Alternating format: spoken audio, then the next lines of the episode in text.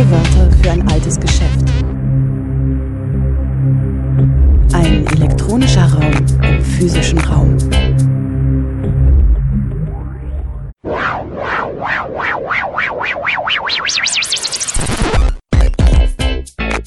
Playback. Herzlich willkommen zu O-Ton Playback bei Radio Dreieckland. Heute Frontex und die Festung Europa.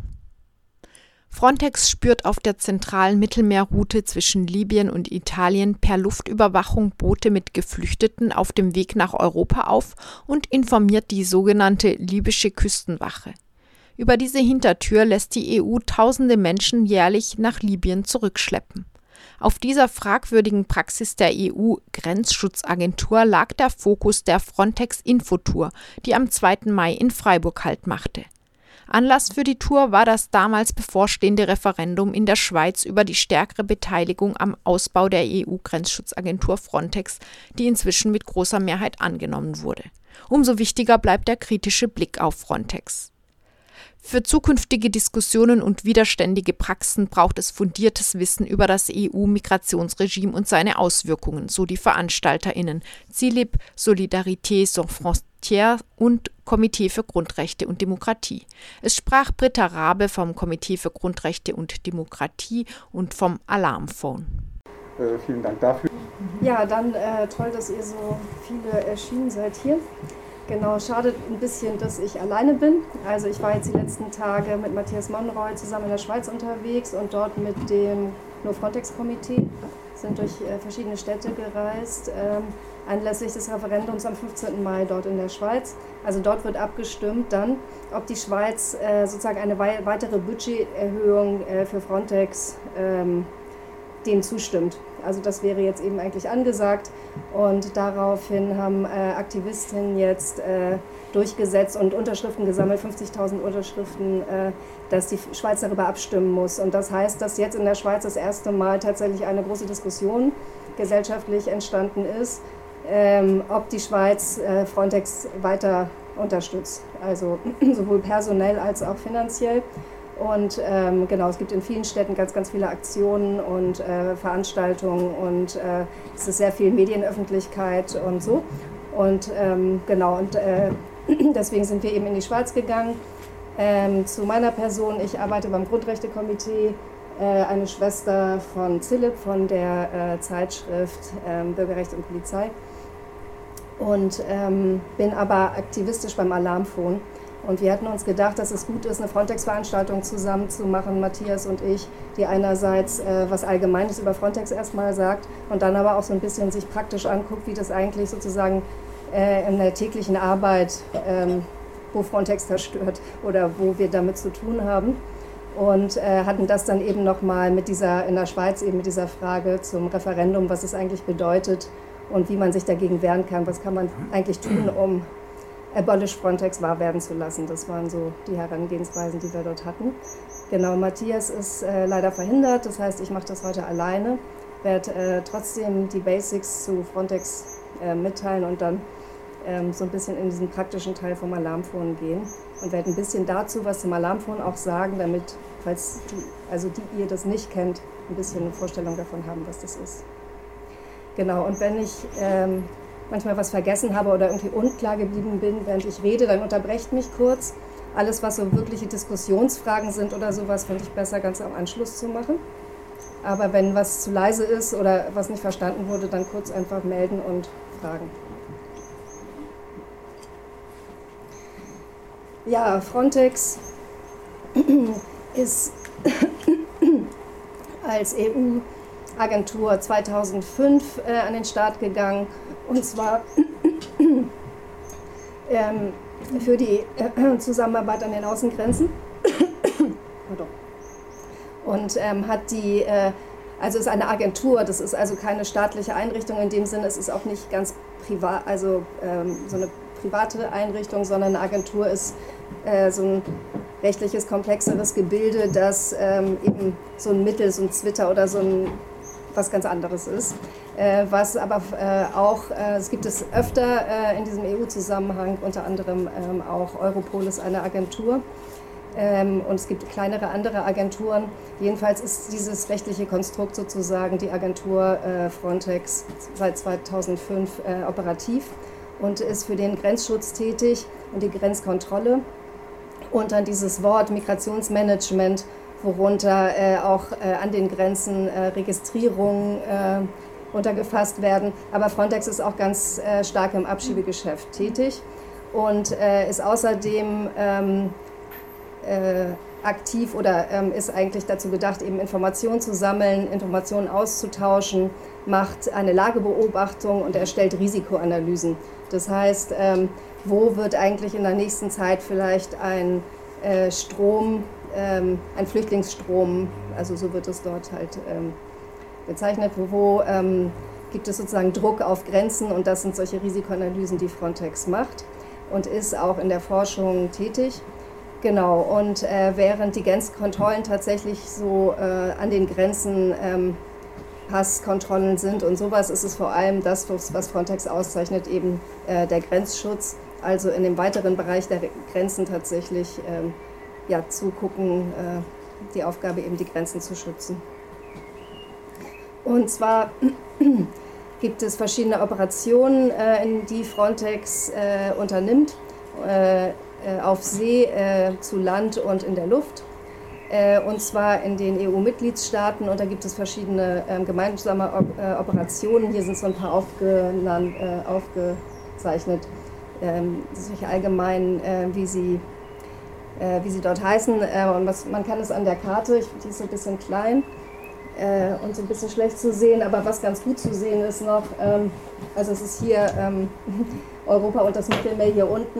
Äh, das gibt so mehrere größere und kleinere Punkte und die ähm, größten Punkte sind äh, hier einerseits das zentrale Mittelmeer und dann hier die Balkanroute und jetzt ganz oben hier auch schon ähm, Belarus, was ja im letzten Jahr eine Bedeutung erlangt hat.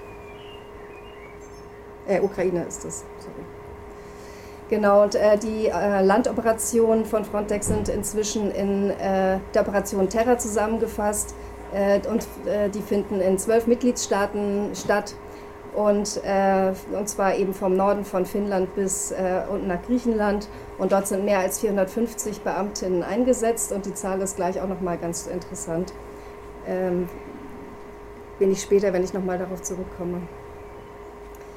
Äh, die Seeoperationen äh, aktuell ähm, finden ähm, zum einen auch ähm, äh, einmal im zentralen Mittelmeer statt, äh, und äh, hier die Operation Poseidon in der Ägäis und dann noch ähm, eine kleinere, die nicht so wesentlich ist im westlichen Mittelmeer.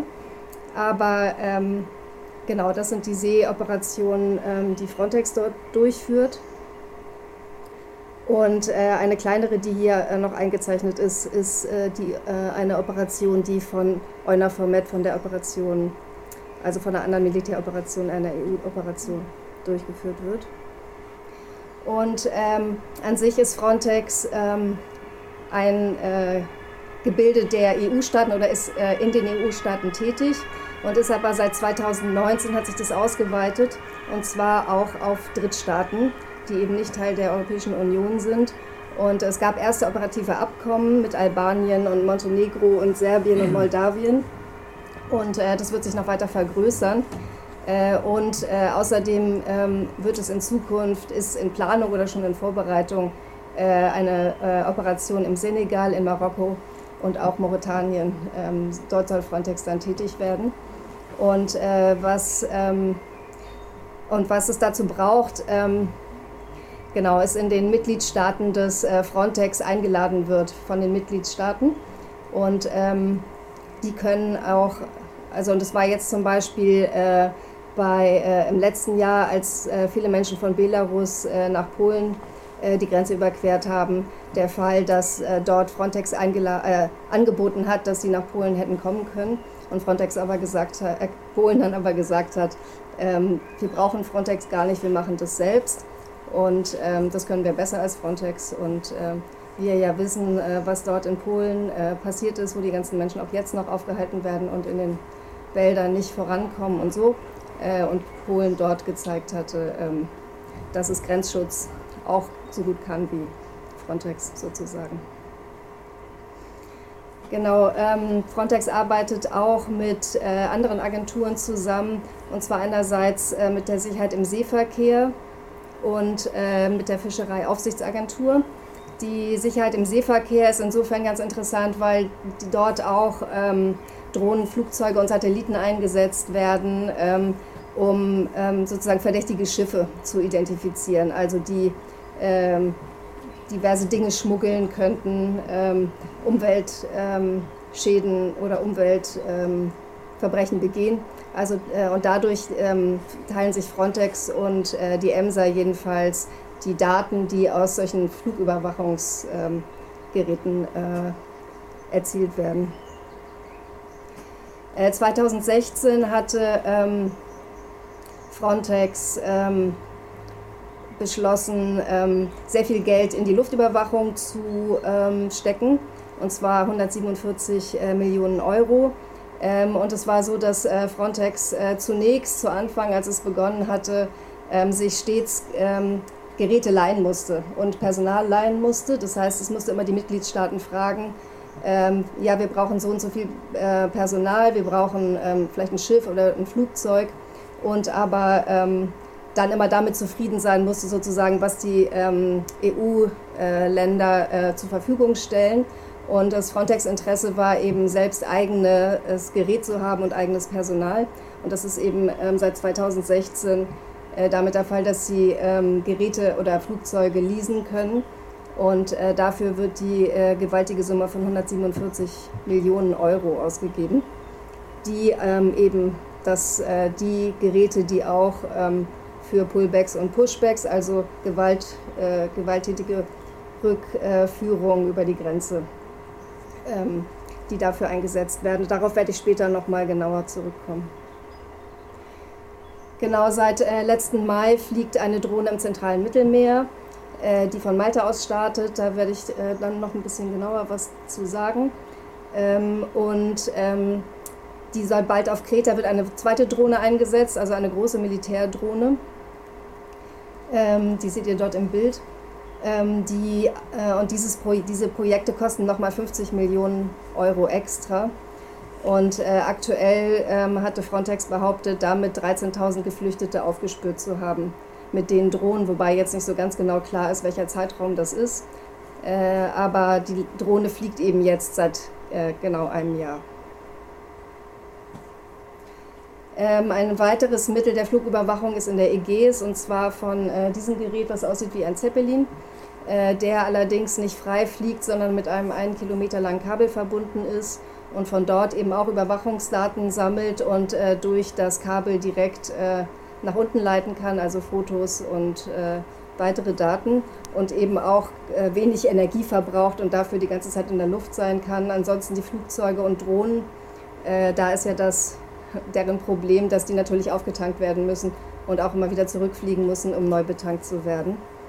Genau, und äh, dieser Aerostat äh, gibt es äh, ja vor Samos und äh, am Evros, an dem Grenzfluss zwischen der Türkei und Griechenland. Genau, und ähm, vielleicht, weil ähm, ich habe die, ähm, die PowerPoint-Präsentation von Matthias übernommen ähm, weil äh, Frontex ist ja tatsächlich schwer anzutreffen irgendwo und das ist immer ganz gut auch zu wissen, wer eigentlich dort noch mit beteiligt ist. Und ähm, äh, hier ist einmal die äh, Innovative äh, Navigation GmbH in Deutschland äh, aufgeführt, weil es ja auch mal ganz gut ist zu wissen, wer profitiert eigentlich hier in Deutschland äh, von diesen Projekten und ähm, ja, ähm, liefert Frontex zu. Ähm, Überwachungsdaten äh, erhält Frontex nicht nur über die ähm, geleasten ähm, Flugzeuge und so weiter, sondern auch über Satellitenüberwachung. Frontex hat keine eigenen Satelliten, aber kauft sich, Satellit, äh, kauft sich Datenmaterial. Ähm, und äh, das wird alles in die Zentrale nach Warschau übertragen. Äh, und genau, einerseits ähm, Satellitendaten von den Bla, also von den Gren Wassergrenzen, aber auch eben von Landgrenzen wie dem Evros zum Beispiel. Ja, und äh, ich hatte eben gesagt, dass ähm, Frontex eigentlich, also bisher ähm, kein eigenes Personal hatte, sondern immer angewiesen war auf die Beamtinnen äh, der verschiedenen EU-Staaten. Das ist seit 2019 anders. Dort wurde beschlossen, dass äh, ein stehende, eine stehende Reserve äh, für Frontex bereitgestellt wird. Und äh, die ist jetzt im Aufbau. Also es gibt schon die ersten BeamtInnen, die ausgebildet werden und es sollen bis 2027 10.000 BeamtInnen sein.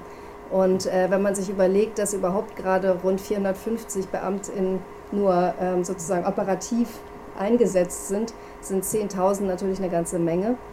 Äh, und es wird trotzdem so sein, äh, dass damit darunter auch ähm, unter das Personal auch fallen ähm, ja, solche Verbindungsbeamten oder die so ähm, eher äh, ja, also administrative Arbeit äh, in der Verbindung mit in, in anderen EU-Staaten machen, aber es ist eben trotzdem ähm, eine unglaubliche Zahl von Menschen, die dort jetzt extra sozusagen als eigenes Frontex-Personal ähm, überhaupt ähm, eingesetzt wird.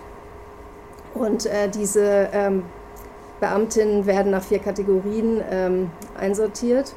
Und zwar ähm, ist äh, diese ganz die erste Kategorie, äh, die ganz linke, da sieht man, dass jetzt schon 1000 BeamtInnen ähm, ausgebildet werden, beziehungsweise schon fertig ausgebildet sind. Und bis 2027 ähm, sind es 3000. Also das ist sozusagen das Ziel. Also die, die immer einsatzbereit sind und nicht nur mal ähm, ausgeliehen werden oder im kurzzeitigen Einsatz sind. Genau, diese Beamtinnen, über die ich eben gesprochen habe, von dieser sogenannten Kategorie 1, werden jetzt uniformiert. Das gab es vorher auch nicht. Bisher war es so, dass ähm, die Beamtinnen, äh, das waren alles die Polizeien der ähm, einzelnen äh, EU-Staaten, die dann noch eine extra Frontex-Binde dabei hatten. Ähm, und bisher waren die unbewaffnet. Das wird jetzt anders. Also sie werden alle mit ähm, Pistolen, Gummi und Schlagstöcken, äh, Handschellen und äh, Reizstoffen ausgestattet.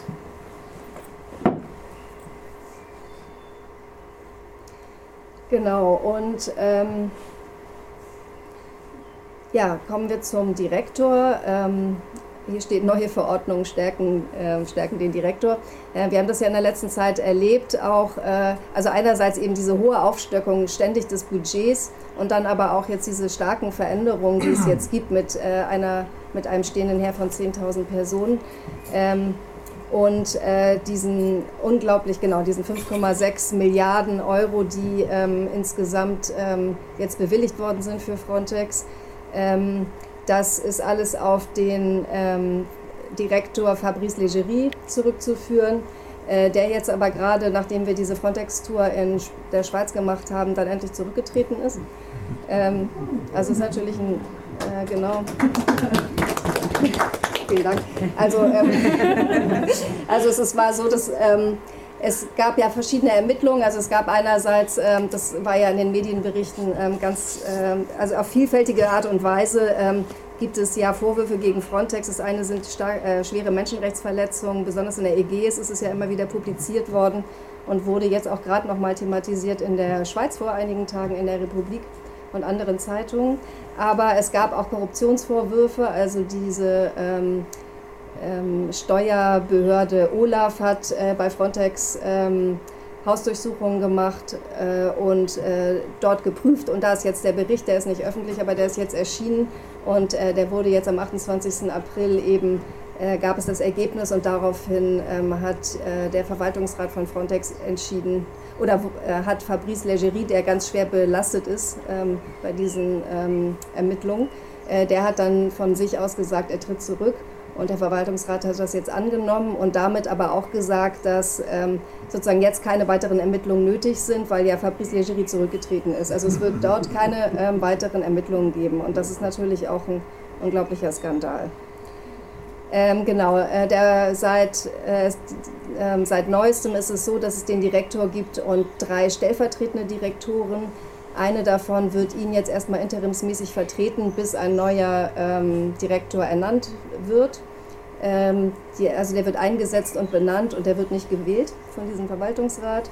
Und diese drei stellvertretenden Personen, die sind halt sozusagen für die großen Teilbereiche von Frontex äh, zuständig. Das eine ist halt dieses stehende Heer Das andere ist das Rückkehrzentrum, also alles das, was mit Abschiebung zu tun hat. Und das dritte sind die Datenbanken, die Frontex pflegt. Genau, und dann wird äh, jetzt im Zuge dessen auch noch äh, für 140 Millionen ein neues Hauptquartier gebaut. Das Hauptquartier sitzt ja in Warschau und ist schon recht groß, aber reicht eben für diesen Anstieg des Personals nicht mehr aus. Genau, und es gab jetzt ähm, verschiedentlich, wurde sich gefreut, also wir freuen uns ja auch, dass Fabrice Legerie jetzt zurücktritt, aber das Problem ist eben tatsächlich doch nicht nur der Direktor, sondern ja Frontex als solches, deswegen ähm, hilft uns das jetzt nicht so viel. Äh, und er soll auch noch, äh, er hat geschrieben, er hat äh, seinen Mitarbeiterinnen einen Brief geschrieben, in dem er gesagt hat, äh, sozusagen sein Motiv wäre gewesen, äh, zurückzutreten, weil Frontex sich in eine ungute Richtung entwickelt, weil die soll jetzt zu einer Art äh, Menschenrechtsorganisation ausgebaut werden und das ist nicht das, wofür das da steht. Also ich meine, das ist wirklich kein Witz, sondern also es gibt es halt schwarz auf weiß.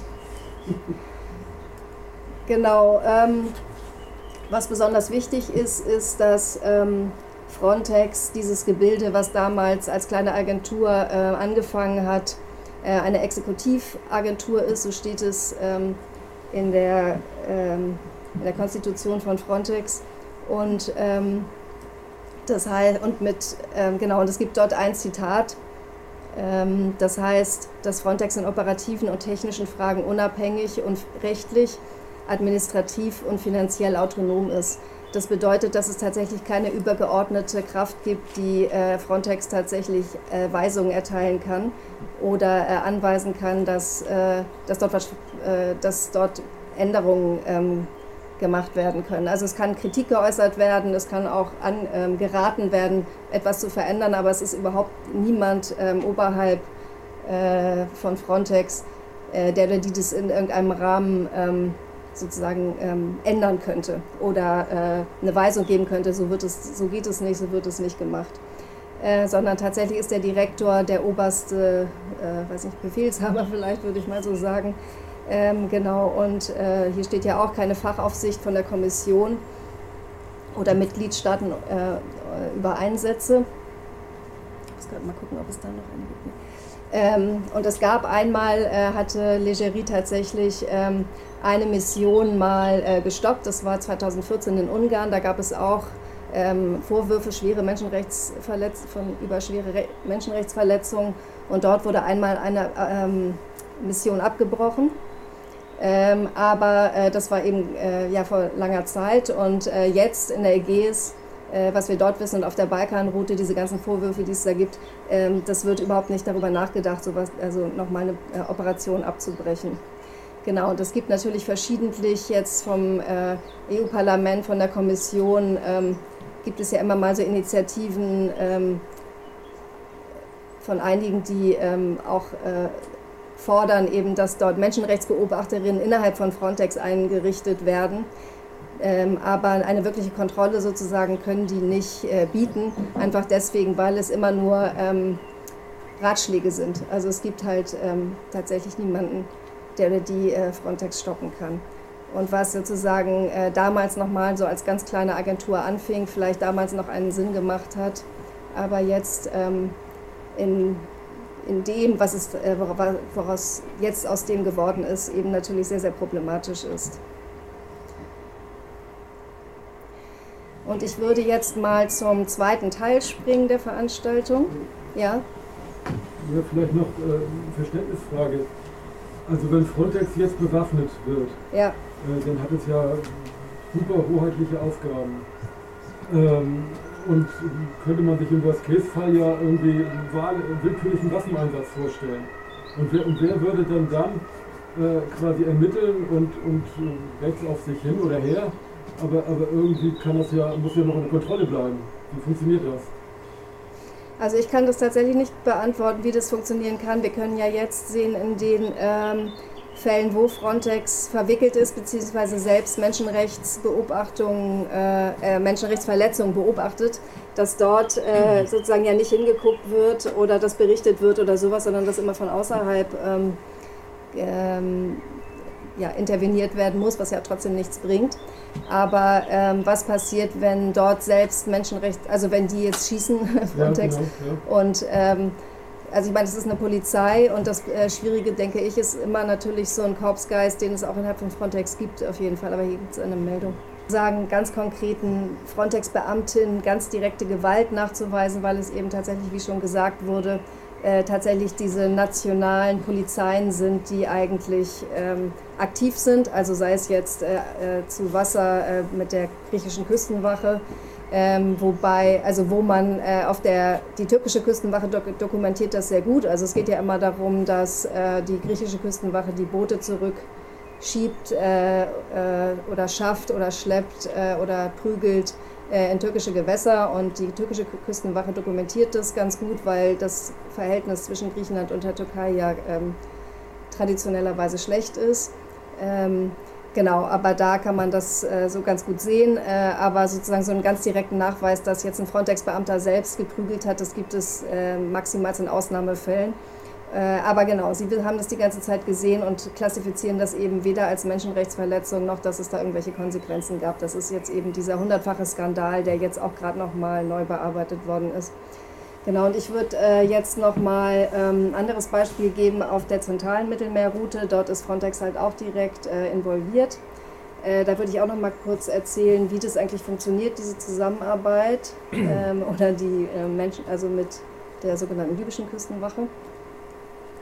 Und ähm, genau, wird euch deswegen aber erstmal kurz was zum Alarmphone sagen. Das Watchstream mit Alarmphone, weiß nicht, wer das von euch kennt. Das ist eine äh, Telefon-Hotline für Geflüchtete in Seenot auf dem Mittelmeer. Und ähm, wir sind ein Netzwerk aus 150 Personen rund um das Mittelmeer äh, in zwölf Länder verteilt. Und äh, nehmen eben zum Teil, äh, sind wir halt eben 24 Stunden rund um die Uhr äh, anrufbar oder werden angerufen von Menschen äh, aus dem, vom Mittelmeer. Äh, und das sozusagen ein großer anderer Teil unserer Arbeit ist, ähm, geht es um Verschwundene. Also es wenden sich viele Freunde und Familien an uns und fragen sich eigentlich, wo ist die und die Person geblieben, die sich aufgemacht hat, das Mittelmeer zu überqueren. Und äh, das ist ja eine Aktion in Marokko, wo äh, die Mütter von Vermissten eine Aktion machen und fragen, wo ist eigentlich ihr Kind geblieben, weil ja ganz, ganz viele Menschen einfach verschwinden und gar nicht mehr auftauchen und viele uns auch anrufen und fragen, äh, die Person ist dann und dann auf dem Boot gestiegen und ist aber nicht angekommen und wisst ihr was dazu? Und wir versuchen auch zu recherchieren. So, es ist ganz, ganz kompliziert, aber jedenfalls ist das noch ein anderer Teil unserer Arbeit. genau, wir sind aktiv ähm, im gesamten Mittelmeer. Und zwar ähm, gibt es aber drei Hauptrouten, die, ähm, von wo aus die Menschen uns anrufen. Das eine ist ähm, hier in die Ägäis, äh, zunächst noch äh, von der Türkei auf die griechischen Inseln. Das ist natürlich jetzt so gut wie unmöglich. Also wir erleben nur diese Pushbacks eigentlich, wenn Menschen uns anrufen. Äh, dann aber auch äh, die Landroute über den Evros, von dort rufen uns Menschen auch an. Ähm, ansonsten die, äh, die, ja, das zentrale Mittelmeer, also meistens von Libyen aus Richtung Italien, aber auch von Tunesien aus. Und dann ähm, gibt es noch eine Hauptroute von Marokko Richtung Spanien. Ähm, und jetzt aktuell, wie ihr wisst, ähm, hat sich, fahren die Leute weniger von, äh, aus dem Norden von Marokko los, sondern eher aus dem Süden oder weiter tiefer im Süden aus dem Senegal oder aus Mauretanien und versuchen dort auf die Kanarischen Inseln zu kommen. Also diese Route, die gab es schon mal, die hat sich jetzt gerade wieder etabliert. Also es gibt dann noch Nebenrouten, aber das sind so diese Hauptrouten, mit denen wir uns beschäftigen. Genau, und äh, das ist die zentrale Mittelmeerroute, also von der libyschen Küste aus Richtung Italien. Hier ist die kleine Insel Lampedusa und äh, auch äh, Malta, was eine Rolle spielt. Es fahren viele Leute jetzt gerade von Tunesien aus Richtung Lampedusa aus los. Und was man hier äh, sehen kann, ist die Aufteilung der ähm, Such- und Rettungszonen. Äh, seit 2018 gibt es die sogenannte libysche Such- und Rettungszone. Da schließt sich die äh, oberhalb die äh, äh, Saatzone Maltas an und dann gibt es hier eben Italien. Das ist also eigentlich eine ganz bedeutende Aufteilung leider. Äh, also es geht eigentlich nur darum, dass verschiedene Küstenwachen Gebiete zugewiesen bekommen, äh, wo sie tätig sind. Aber äh, bei der libyschen Such- und Rettungszone ist es leider so, dass Libyen das auch ähm, oder alle das eigentlich so als so ein Territorialgewässer betrachten. und ähm, dann jeweils auch gar keine Verantwortung mehr dafür übernehmen. Und nur so zur Einordnung, wir haben letztes Jahr ähm, von der Route Libyen Richtung Italien alleine 407 Anrufe gekriegt oder vielmehr mit Booten in Kontakt gestanden. Äh, davon sind nur 45 gerettet worden von der zivilen Seenotrettung, also solchen Schiffen wie äh, Sea-Watch und anderen. Also viele sind von der libyschen Küstenwache zurückgeschafft äh, worden. Manche haben Lampedusa erreicht. Also ich will immer, ich möchte immer betonen, dass auch ganz schön viele Schiffe, äh, Boote äh, Lampedusa erreichen. Genau. Ah, vielleicht noch äh, ganz kurz, nochmal zurück. Ähm, das ist so, dass äh, die Frage vielleicht, wie Menschen uns erreichen überhaupt, also diese Strecke hier von äh, Libyen Richtung äh, Italien, Lampedusa, sind über 300 Kilometer. Das heißt, dort ist überhaupt gar keine Telefonabdeckung. Jede Region funktioniert auch ganz anders. Also wenn man jetzt von, Griechen, äh, von der Türkei Richtung griechische Inseln überquert, dann geht, ist dort noch Telefonabdeckung und auch Internetabdeckung. Da können uns die Menschen eine GPS-Position schicken per WhatsApp und dann wissen wir, wo sie sind. Also für uns ist das Wichtigste tatsächlich eigentlich eine Position zu haben, damit wir überhaupt wissen, wo sich das Bötchen befindet in so einem riesigen Mittelmeer.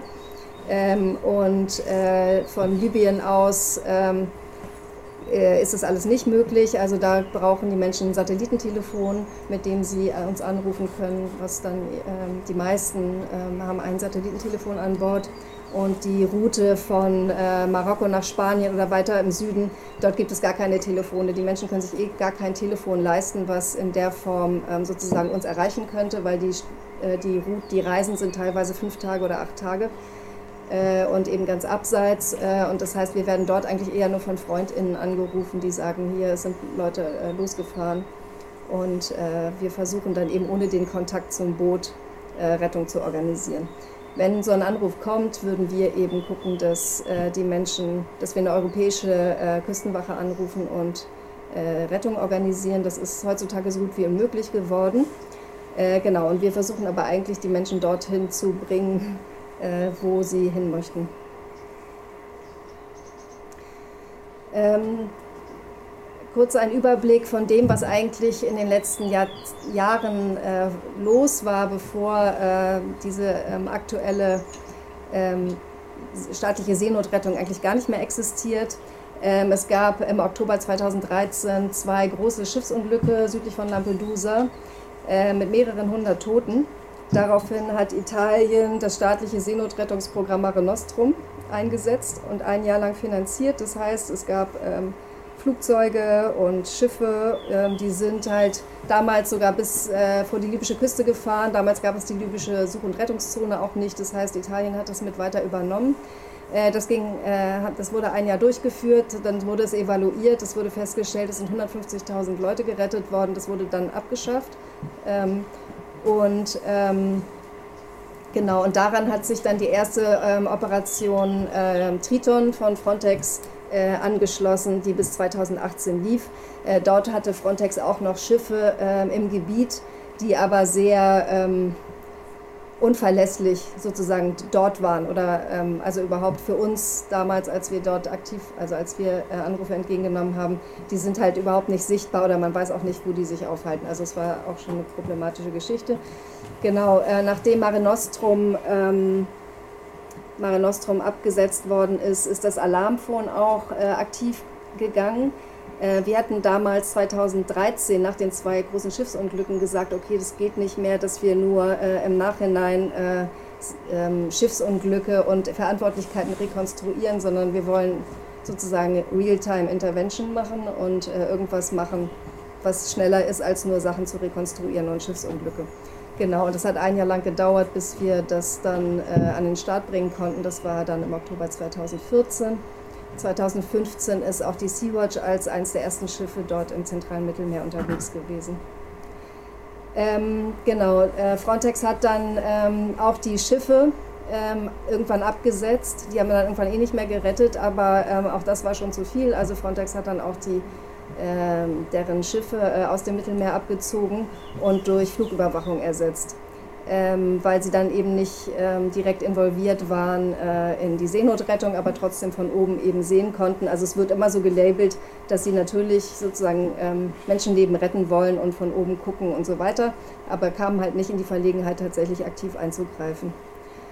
2016 äh, gab es auch ähm, die sogenannte Operation Sophia, vielleicht erinnert ihr das noch, die jetzt inzwischen von der Operation Irini abgelöst worden ist.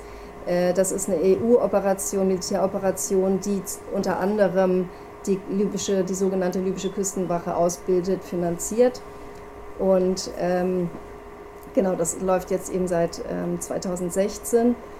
Ähm, und zu dieser gesamten Geschichte vielleicht ähm, gibt es noch eine Webseite eu-libya.info, die auch damals von äh, Alarmphone und anderen Organisationen, äh, wo so Fallbeispiele sind und dass diese Geschichte ganz gut aufgearbeitet wurde.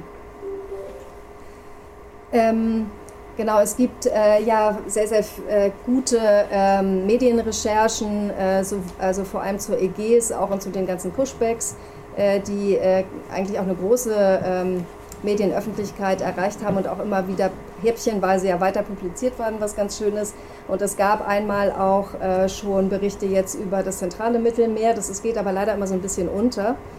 das beruht teilweise auch auf Alarmphonenfällen.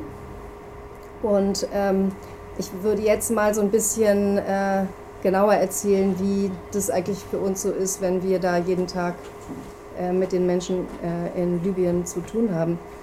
Ähm, man muss sagen, dass ähm, die libysche Küstenwache seit 2018 tatsächlich sozusagen aktiv ist mit, äh, diesen, mit dieser Zentrale, die jede Küstenwache hat, die äh, sozusagen, das war so dieser ähm, ähm, also für, die, äh, für den Einsatz der sogenannten libyschen Küstenwache bedarf es einerseits eben eines Kontrollzentrums, was in Tripoli äh, angesetzt ist, und auch dieser, äh, einer großen dieser Rettungszone, die beides ist, meldet man ähm, bei ähm, so einer internationalen Behörde an, bei der IMO, und die EU-Staaten müssen dort neben sozusagen dieses Angebot dieser ähm, Einrichtung der äh, Rettungszone an. Und seitdem ist es eben so, dass äh, nicht mehr die EU äh, für dieses Meer zuständig ist aus der äh, Sicht der Seenotrettung, sondern das an Libyen abgegeben hat.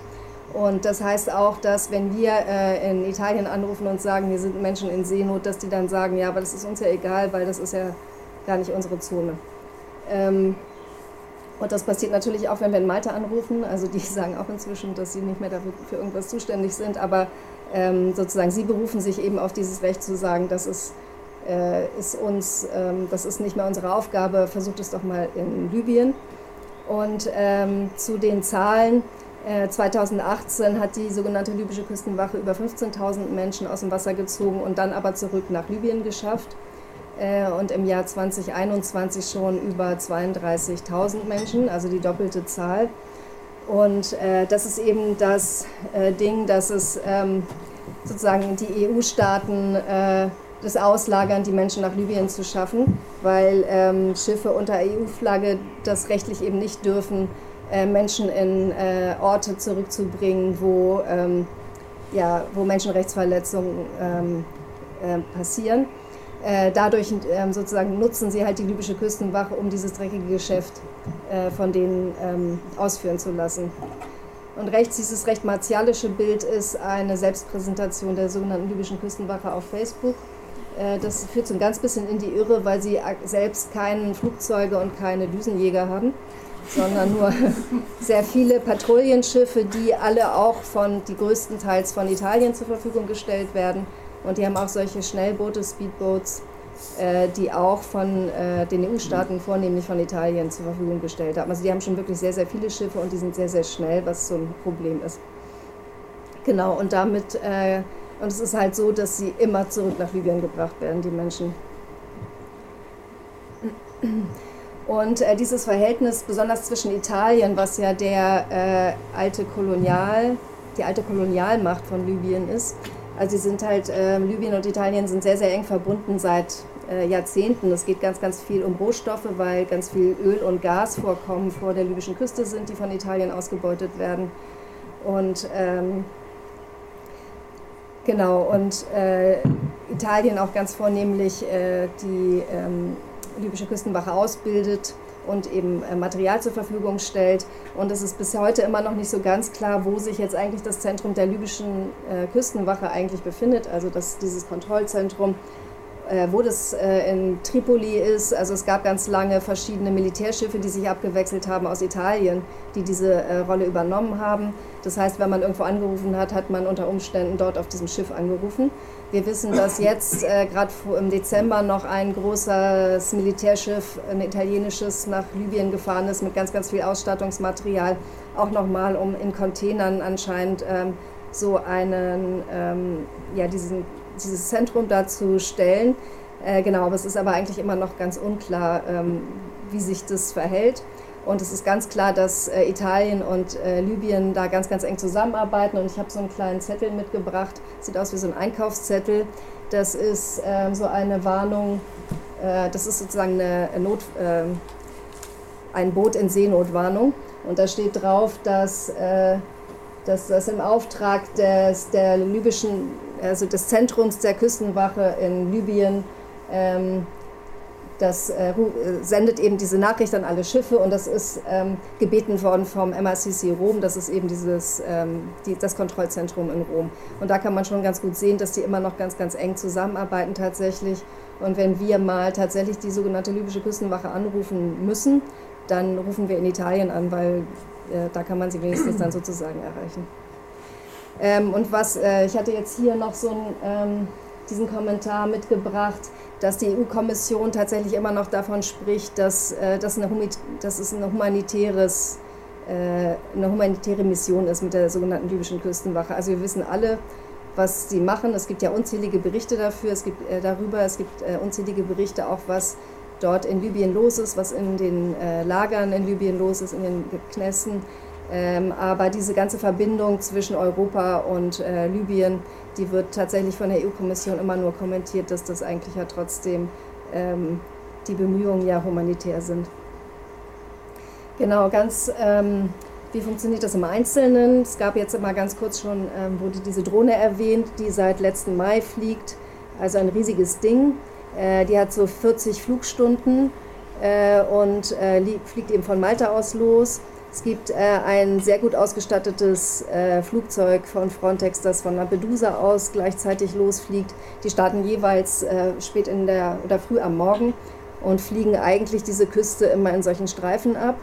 Äh, und hier diese Drohne kann inzwischen äh, halt die gesamte Küste abfliegen. Und das macht sie halt, machen sie halt jeden Morgen. Also sie fliegen komplett alles ab und äh, haben beste Überwachungstechnik. Jeweils sind sie ausgestattet und ähm, versuchen halt, spüren halt die Boote auf, die sich äh, von Libyen und Tunesien aus Richtung Europa auf den Weg machen. Ähm, und äh, vielleicht muss ich an dieser Stelle mal sagen, das hatte ich jetzt sonst immer gar nicht so gesagt, aber es ist nicht nur Frontex, die das machen.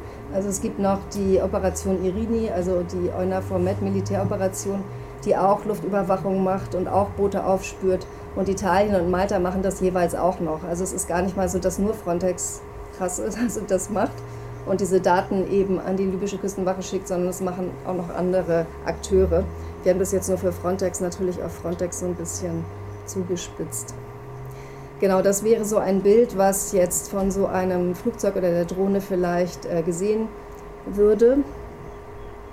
Und ähm, was wir machen, wenn wir ähm, mit Booten an, zu tun haben, die uns anrufen, ist auch die Tracks der äh, Flugzeuge und der Drohne uns anzuschauen um zu schauen, ähm, ob das Boot eigentlich von der Drohne gespottet wurde, also entdeckt worden ist oder nicht.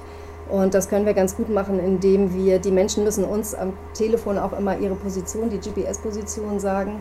Das ist immer recht aufwendig, weil die tatsächlich uns Nummer für Nummer die Position durchsagen müssen. Und das ist halt, das dauert auch ganz, ganz, ganz schön lange, das jeweils immer zu verstehen. Also die Verbindung ist immer schlecht am Telefon und man muss dann immer irgendwie hundertmal diese Nummern da durchgehen und so. Während die das natürlich halt alles sofort halt äh, in Sekundenbruchteilen eigentlich alles ähm, sehen würden oder berechnen können. Genau. Und äh, wir hatten einen äh, Fall am 9. April, wo Menschen uns angerufen haben, die aus Libyen mit so einem ähm, grauen Holzboot losgefahren sind und die uns eine Position übermittelt hatten. Und wir hatten dann äh, bei dem Track, den man äh, öffentlich verfolgen kann manchmal, ähm, eben so ein, ja, so ein Circling, äh, also so ein, äh, gesehen, dass sich auf jeden Fall da was bewegt. Also das heißt, äh, dass die Drohne oder das Flugzeug eben was Besonderes entdeckt hat und dort mal so ein bisschen rumfliegt und sich das genauer anguckt und äh, konnten das halt mit der Position vergleichen, die uns die Menschen am Telefon auch gesagt hatten. Und ähm, wir waren damals mit dem Flugzeug äh, Colibri in Kontakt. Das ist ein NGO-Flugzeug der Pilot, äh, von den Pilot Volontär. Ähm, und die sind dort, dort auch an die ähm, Position geflogen und haben dann gesehen, wie die libysche Küstenwache gerade die Menschen aufs Boot geladen hat. Und genau, und dann äh, sind sie weg und wir wussten, wissen nicht, was weiter daraus geworden ist. War das in der libyschen Saarzone? Ja, das ist gerade noch knapp da. Genau, und ähm, was schwierig ist für uns zu, ähm, zu beweisen, sagen wir es mal so, ist eigentlich, wie kommt die Information von, von Frontex zur sogenannten libyschen Küstenwache. Und das ist halt so, dass, äh, ja, also es vielleicht, also vielleicht schicken sie E-Mails, vielleicht rufen sie an oder sowas. Also es ist unklar, es gibt ja Funk und sowas, es gibt unterschiedlichste Möglichkeiten, äh, diese Information weiterzugeben. Ähm, es gibt ab und zu halt von den NGOs gibt es ähm, Mitschnitte von ähm, Gesprächen, äh, sei es jetzt Funk oder andere äh, Art von Radio, wie auch immer Übertragung zwischen äh, Schiffen und, ähm, und Flugzeug. Und da ist es aber so, dass äh, eigentlich der Akteur nie genannt wird. Also es würde nie gesagt werden, hallo, hier spricht Frontex Osprey sowieso und ich rufe die libysche Küstenwache, sondern es ist halt ein ein Gespräch zwischen Akteuren, die sich jeweils nicht ähm, zu erkennen geben. Das macht es natürlich schon mal schwierig, solche Sachen aufzuzeichnen und dann als Beweise zu ähm, benutzen. Und das ist wahrscheinlich auch gerade der Trick. Ja. Aber gibt es da irgendein offizielles Abkommen? Also ist da irgendwas, was quasi offiziell ist oder ist das alles der ganze Kontakt? Äh, genau, also es, äh, Fabrice Legerie sagt immer, dass sie nicht mit der libyschen Küstenwache zusammenarbeiten. Und es geht aber andererseits, ähm, ist es so, dass klar ist, dass sie ähm, sowieso diese ganzen Daten ja an die Küstenwachen, an die europäischen Küstenwachen ähm, weitergeben. Und es ist eigentlich auch schon lange klar, dass sie grundsätzlich Informationen an die libysche Küstenwache weitergeben können zu einem bestimmten Zeitpunkt. Und es ist aber sozusagen damals nie benannt worden, wann dieser Zeitpunkt jetzt eigentlich wirklich erreicht ist. Äh, letztendlich ist es aber ähm, definitiv so, dass es jetzt schon übertragen wird irgendwie, aber genau, es gibt halt ganz, ganz keine ganz konkrete äh, Abmachung dazu. Und es gibt auf jeden Fall ähm, gibt es Geheimabkommen zwischen der libyschen Küstenwache und Italien und Malta, das wissen wir. Und es gibt auch ähm, solche öffentlichen ähm, Übereinkommen äh, zwischen denen. Also zum Beispiel zwischen Malta zum Beispiel, dass die libysche Küstenwache für die Schiffe schon auffängt, bevor sie ähm, in die maltesische Saarzone kommen. Also das gibt es offiziell, aber es gibt, äh, das wissen wir, dass es Geheimabkommen gibt, aber wir wissen nicht, was da drin steht. Und genau, und zwischen Frontex und der sogenannten libyschen Küstenwache gibt es nichts, was tatsächlich, ähm, also gibt es nur ähm, die Negierung von Fabrice Leggeri, dass das nicht äh, stattfindet.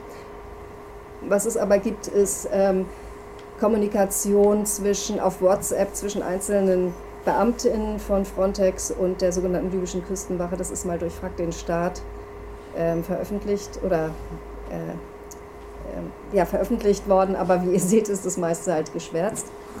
Ähm, da kann man jetzt nicht so viel mit anfangen. Aber es ist auf jeden Fall klar, dass es um die libysche Küstenwache geht. Das ist halt sozusagen Frontex-Daten, die sozusagen, das ist das, was veröffentlicht wurde. Der Rest ist halt alles geschwärzt. Ähm, und äh, man kann auf jeden Fall sehen, dass die in irgendeinem persönlichen Kontakt stehen. Das wird jetzt nicht nur über WhatsApp laufen, kann man sich denken, aber das ist halt ein Beispiel, wo man weiß, dass es so funktioniert.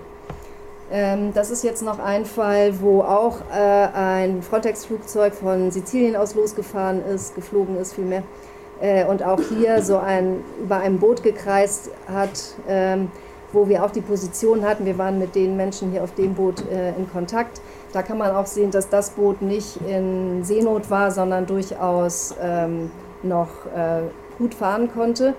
Ähm, das ist offensichtlich auch übermittelt worden an die sogenannte libysche Küstenwache, nämlich äh, als Pilot volontär dorthin geflogen sind, äh, das, äh, die NGO, äh, konnten die noch sehen, dass die libysche Küstenwache dieses Boot gejagt hat und versucht hat einzufangen. Ähm, und zwar einmal mit diesem großen Patrouillenschiff und dann auch mit diesem Schnellboot noch. Und ähm, Genau, äh, das wurde später dann äh, leer entdeckt, dieses Boot. Und das ist ja oft so, es gibt ja ganz, ganz viele Boote, die sehen alle recht gleich aus. Also es gibt, ähm, sie sind schwer aus der Luft oder sowas zu identifizieren. Das ist bei dem Fall halt tatsächlich mal äh, interessant, weil es so ein ganz, ganz besonderes Boot ist. Mit dieser orangenen Spitze und so schwarz. Ist halt total ungewöhnlich. Jedenfalls ist das halt leer, es ist offensichtlich, da sind keine Menschen mehr drauf und die Motoren hinten sind abgenommen worden. Das ist so ein untrügliches Zeichen eben, dass die libysche Küstenwache dort aktiv war und weil es immer die, die immer die Motoren auch noch mitnehmen. Und äh, wir hatten in dem Fall auch noch Kontakt mit äh, einem Verwandten, der uns gesagt hat, ja, er, das habe ich unten eingeblendet, äh, ja, ich habe von der Gruppe gehört, sie sind äh, in Libyen und sie sind ins, im Knast und die sind halt mit Gewalt zurückgebracht worden und die Menschen sind von Somalia, Ägypten und Bangladesch. Ähm, also man kann eh noch viel über die sogenannte libysche Küstenwache erzählen. Hier gerade nur noch ein äh, Erlebnis von vorletzter Woche. Das war ein Boot, mit dem wir in Kontakt waren, wo die Ocean Viking am Retten war und dann die libysche Küstenwache gekommen ist und äh, also die immer ganz, ganz schnell vor Ort sind und versuchen auch den NGO-Schiffen ähm, Menschen noch abzujagen. Äh, und auch wenn, die, wenn so ein Patrouillenschiff kommt, äh, ganz viel das Erleben ist halt, dass die Menschen total panisch sind, weil sie eben nicht zurück wollen. Und wir ganz oft am Telefon auch hören, dass die Menschen sagen, ey, wir haben das schon dreimal, viermal, fünfmal versucht, da wegzukommen und äh, wir wollen nicht wieder zurück. So. Und äh, in dem Fall ist es aber gut gegangen und die Ocean Viking hat dann äh, die Menschen an Bord nehmen können. Ähm, das ist ähm, nochmal der Flug der äh, Frontex-Drohne und zwar zwei Monate lang äh, jeweils täglich übereinander gelegt. Da sieht man ganz gut, dass es ungefähr immer so einem gleichen Muster folgt. Ähm, und was man aber auch sieht, ist, die roten Punkte sind äh, die Anrufe, die das Alarmphone bekommen hat von Menschen, die äh, genau äh, nach ähm, Rettung gefragt, also gebeten haben, gerufen haben.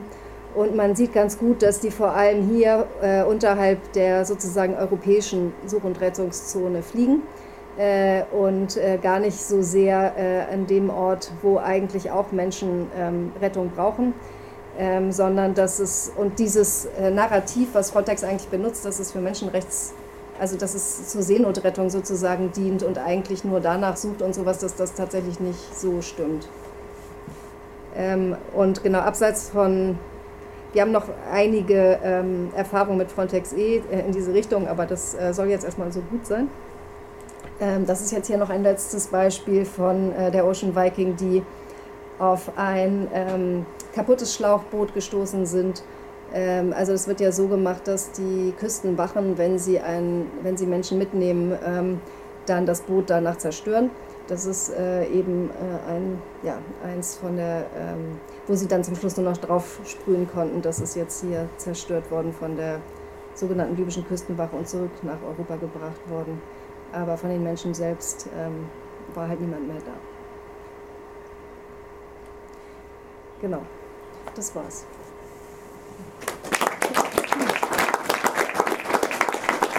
In Oton Playback bei Radio Dreieckland hörtet ihr heute Frontex und die Festung Europa. Die Frontex Infotour von CILIP, Solidarité Sans Frontières und Komitee für Grundrechte und Demokratie. Es sprach Britta Rabe vom Komitee für Grundrechte und Demokratie und auch Aktivistin des Alarmphon am 2. Mai in der Kita Auja in Freiburg.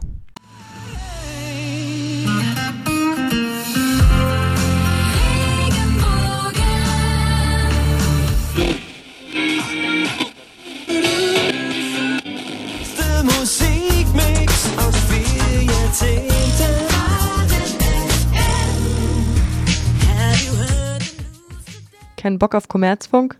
Selbst Radio machen. Mitglied werden unter www.rdl.de.